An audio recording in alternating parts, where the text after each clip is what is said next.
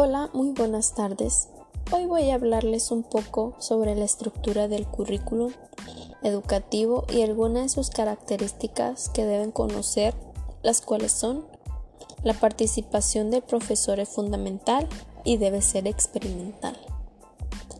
Después se hablará sobre la estructura que a continuación, basándonos en el currículum, ya que cuenta con una serie de pasos o elementos que lo integran, los cuales son los objetivos, contenidos, metodología y la evaluación.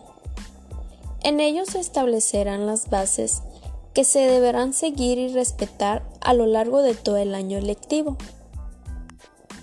Primeramente, en los objetivos, ellos delimitan el para qué de la acción y se establecerán los resultados que se pretenden conseguir. El contenido en este apartado se deben enseñar en cada una de las materias o unidades. En la metodología se determinan las actividades diseñadas para lograr los objetivos. Y por último, en la evaluación, aquí se incluirán los procedimientos y estrategias que el maestro utilizará y asimismo lograr que se alcancen los objetivos. Por otra parte, para concluir, el currículum educativo es de gran ayuda para el profesorado.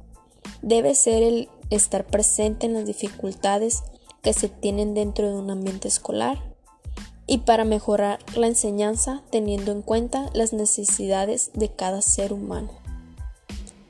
Es por eso que se invita a la sociedad a conocer un poco del currículum y qué es lo que se trabaja durante el año escolar y que el docente lleva a cabo para que los alumnos tengan un buen aprendizaje.